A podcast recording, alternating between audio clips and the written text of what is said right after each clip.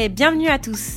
Vous êtes ici en immersion au sein du podcast des labels ABM, un podcast dédié au suivi des aventures des voyageurs labellisés de l'association Aventure du bout du monde.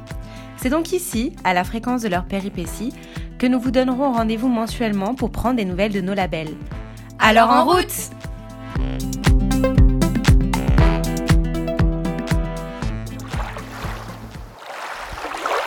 Dans ce podcast, nous partons à la rencontre de Manon et Marion à bord du voilier bibliothèque Kanjaou. Leur projet vise à rendre la culture et l'information accessibles à des populations isolées.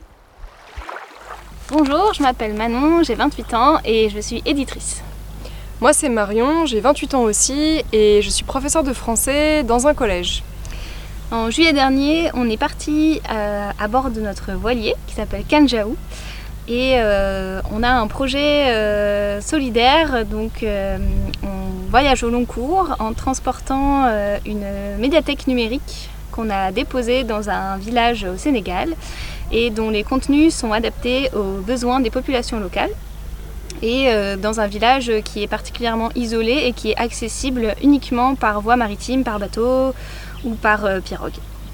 Donc l'objectif de notre projet, c'était euh, de lutter contre les inégalités d'accès à la culture, à l'éducation et à l'information en utilisant notre voilier. Et pourquoi avoir choisi ce nom? Parce que c'est vraiment pas un nom commun? Alors notre voilier, il s'appelle Kanjaou. Euh, ce nom euh, qui sonne un petit peu breton n'est pas breton, il est haïtien. Et en fait, c'est le titre d'un roman de Lionel Trouillot, qui est un auteur haïtien, qu'on affectionne particulièrement, qu'on avait découvert lors d'un festival de littérature à Saint-Malo. Et Kanjaou, c'était un, mot qui nous a paru euh, vraiment évident lorsqu'on a découvert sa signification en haïtien. Euh, en fait, le Kanjaou, c'est un concept euh, de cette île des Antilles qui signifie le partage, la réunion de tout un village, peu importe la classe sociale des personnes. C'est vraiment un instant de communion entre tous les membres d'une même société. Une grande fête une grande fête quoi. Donc ça correspondait bien euh, euh, au, projet que, l'on voulait mener. Quelles étaient vos motivations de départ pour vous lancer dans ce projet? La jeunesse de ce projet, c'est venu bon, déjà de notre envie de voyager, on savait qu'on voulait voyager au long cours, et ensuite de l'envie de, donner du sens un petit peu à ce voyage en faisant quelque chose euh, ben, d'un peu utile sur notre route. Euh, et euh, on a voulu, euh, comme on devait déjà apprendre beaucoup de choses sur la navigation, la maintenance d'un voilier, sur plein de choses, on s'est dit qu'on allait, pour, pour imaginer un projet solidaire, qu'on allait bah, déjà utiliser les compétences qu'on avait déjà. Et les compétences qu'on a déjà, c'est des compétences en matière de culture, de littérature, parce qu'on est toutes les deux donc des littéraires. On s'est rencontrés en faisant nos études euh, littéraires. Et donc on a, on a réfléchi un petit peu à des projets qu'on pouvait faire autour du livre. Euh, moi, pendant mes études, j'ai beaucoup entendu parler de l'association Bibliothèques sans frontières. Et donc on a assez vite regardé euh, les outils qu'ils pouvaient utiliser et qui, déploient sur le terrain depuis plus de 15 ans et qui, bénéficient de, toute leur expertise en la matière. Et donc on a su très vite qu'on voulait travailler avec eux et utiliser un de leurs outils. Et donc euh, c'est comme ça qu'on en est venu euh, à leur demander euh, un partenariat pour utiliser leur médiathèque numérique qui s'appelle l'IDS Cube et qui s'utilise en kit, donc avec un gros disque dur en gros qui émet un signal Wi-Fi. Et sur ce disque dur donc, sont placés les fameux contenus adaptés spécifiquement aux besoins des gens auxquels ils sont destinés, à l'endroit spécifique auquel elle va être euh, déployée. Et euh, donc on peut se connecter à ce, signal Wi-Fi euh, avec des tablettes qui sont livrées avec dans le kit IDSQ, un ordinateur qui permet de gérer complètement la médiathèque. Il y a aussi un vidéoprojecteur qui permet de faire plein d'animations autour du kit. Donc là, par exemple, dans un milieu scolaire, ça, pourra, ça permettra de, faire des, activités en collectif, mais ça peut permettre aussi de faire de la, sensibilisation à la santé, à la déformation professionnelle, etc. Et donc, il y a tout, euh, cet ensemble de matériel permet vraiment de recréer une, vraie petite médiathèque à partir de, rien et sans avoir besoin de connexion Internet. Il faut juste une alimentation électrique. Et, si jamais il n'y en a pas, eh ben, comme comme c'était le cas là au Sénégal, on peut amener une batterie portable et un panneau solaire pour pouvoir alimenter le kit qu'en fait on se retrouve avec un outil qui est totalement autonome, il n'y a pas besoin d'internet et euh, on peut l'utiliser sans, euh, sans réseau électrique. Donc c'est quand, même, euh, quand même plutôt et sympa. Et dans les endroits où il y a un accès à internet assez compliqué, souvent donc dans des zones où le, signal 3G est mauvais et où il n'y a pas d'internet filaire, eh ben c'est quand même un, outil très pertinent pour, bah, pour, pour, pouvoir accéder à, à plein de, plein de contenus de, divertissement et de pédagogique euh, mm. et variés. Et donc l'Ideas Cube qu'on a amené dans le village de Djirnda au Sénégal, donc euh, c'est déjà une région qui est très enclavée, c'est un delta.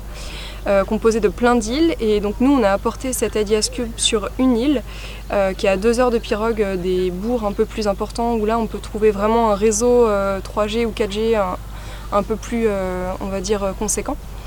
Et donc pour les professeurs qui doivent préparer leurs cours en cherchant euh, des, données euh, sur Internet, euh, c'est très intéressant d'avoir un outil comme ça pour pouvoir fournir aux élèves des contenus pédagogiques et éducatifs de, meilleure qualité ou du moins avec des sources plus étendues. Et c'est aussi une bonne façon pour eux de manipuler des outils numériques parce que même s'ils ont pratiquement tous des smartphones, euh, tout ce qui est tablette, euh, ordinateur, euh, vidéoprojecteur, c'est des choses qui ne sont pas, pas beaucoup répandues dans, dans, des endroits comme ça. Et donc c'est important, même pour, pour leur avenir et pour, avec l'évolution du monde actuel, de, de, pouvoir se familiariser à ces outils numériques-là. Et là, vous êtes où en ce moment?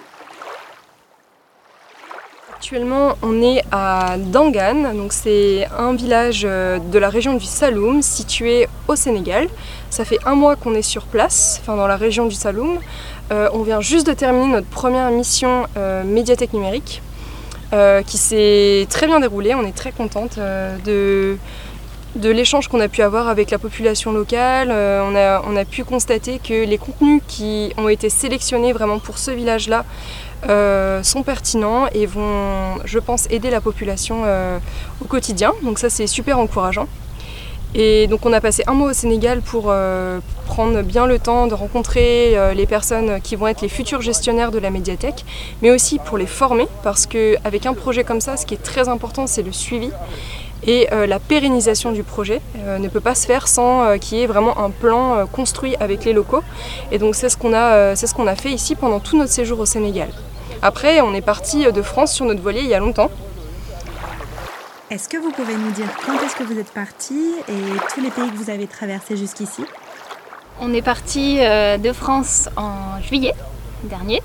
Donc euh, là, on est en décembre, donc ça fait, ça fait six mois. Mmh. On est parti fin juillet, ça faisait quand même euh, trois ans qu'on préparait, enfin plus de trois ans, c'est-à-dire trois ans qu'on avait acheté notre bateau et au moins 5 ans qu'on préparait ce projet. Donc c'était un projet qui était mûri depuis longtemps. Euh, donc on est parti en juillet de la région de Saint-Malo. Euh, on est descendu euh, tranquillement jusqu'en Espagne. On a traversé donc, ce qu'on appelle le golfe de Gascogne entre la pointe bretonne et, et la Galice en Espagne. On a, on a fait plusieurs escales après en Espagne, au Portugal. Du Portugal, on a fait une traversée de 5 jours jusqu'aux îles Canaries. On a pas mal euh, exploré les Canaries. Et euh, des Canaries, on a pris un autre bateau, un autre voilier pour aller jusqu'au Sénégal et, euh, arriver jusqu'ici, donc en passant par Dakar, puis ensuite jusqu'ici au Saloum en voilier. Et le plan, du coup, c'est de. Là, on va rentrer en France, faire une petite pause dans notre voyage pendant quelques mois pour travailler. Et on va retrouver notre bateau aux Canaries autour de fin avril pour euh, finir d'explorer les Canaries et revenir en fait avec notre propre bateau à l'automne prochain ici au Sénégal pour faire le suivi de la mission au Saloum et ensuite poursuivre notre route euh, traverser l'Atlantique euh, fin 2022 ou début 2023. Vous auriez une anecdote de voyage à nous partager?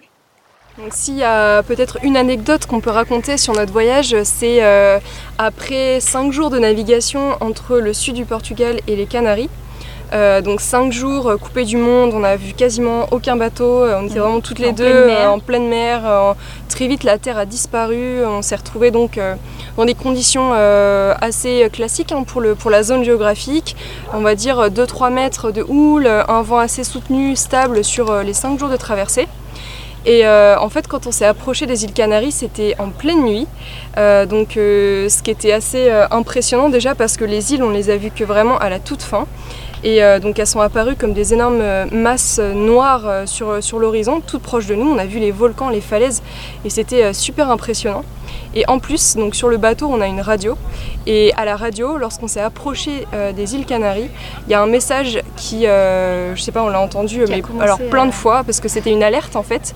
Une alerte parce que euh, au moment où on arrivait, donc la nuit où on arrivait aux Canaries, il y a le volcan de La Palma qui, est, qui est entré en éruption. Et du coup, donc on est arrivé là-dedans, c'était incroyable, enfin c'était totalement euh, enfin exceptionnel quoi. après cinq jours de euh, mer, euh, on arrive donc on voit ces formes noires à l'horizon, ces falaises énormes et en plus il y a une alerte parce qu'il y a un volcan qui rentre en éruption donc on s'est dit mais sur quelle planète on arrive en fait? Et on s'est demandé, est-ce que ça arrive souvent qu'il y ait des volcans en éruption aux Canaries Alors qu'en fait, non, non, c'était complètement inhabituel et c'est mm. vraiment arrivé le jour où nous, on arrivait aussi. Alors, euh, c'était sur une île assez lointaine, donc nous, on n'a pas, pas eu de, répercussions sur, euh, sur notre route. Euh, c'est l'île qui est tout à l'ouest et nous, on est arrivé sur l'île la plus à l'est. Donc ça ne nous a pas posé de problème pour l'arrivée. Mais c'est vrai que c'était vraiment, on avait l'impression de vraiment avoir complètement changé de changer d'endroit et on se sentait vraiment, c'était vraiment très exotique comme, comme façon d'arriver euh, dans ces îles. Et enfin, dernière question, mais quel est votre objet indispensable à chacune en voyage? Et alors pour euh, terminer, notre indispensable de voyage, donc euh, pour nous, il y a quelque chose, un outil qui est indispensable, tant sur le bateau que dans la vie de tous les jours lorsqu'on voyage.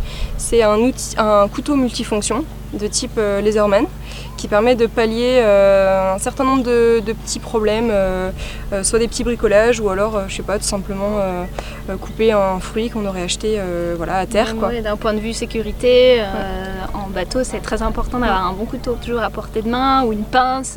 et c'est vrai que le laserman, ça permet d'avoir plein d'outils à portée de main très rapidement et ça peut un peu te sauver la vie pour tout. Et après, même voilà, on voyage juste euh, bah, pour euh, couper euh, quelque chose, pour couper du bout pour attacher ta moustiquaire. Enfin, il y a plein de choses comme ça pour revisser ta, ta, branche de lunette qui est tombée. Enfin, il y a plein de situations dans lesquelles c'est super utile et c'est un petit outil qui prend pas beaucoup de place.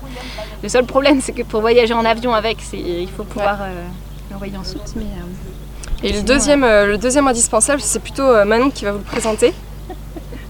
Moi, je voyage jamais euh, sans mon frère à lycée, donc euh, c'est un petit peu un truc, euh, un peu un truc qui peut sembler superflu, un truc de fille, mais finalement il faut toujours, il faut toujours garder son petit, garder un petit standard de, confort de la vie terrestre quand on part comme ça en voyage. Et c'est important pour se sentir un peu, un peu, se ressentir être un, humain quand après 5 jours de mer on peut pas se lisser les cheveux, tout d'un coup on a l'impression que qu'on reprend, euh, qu'on reprend vie.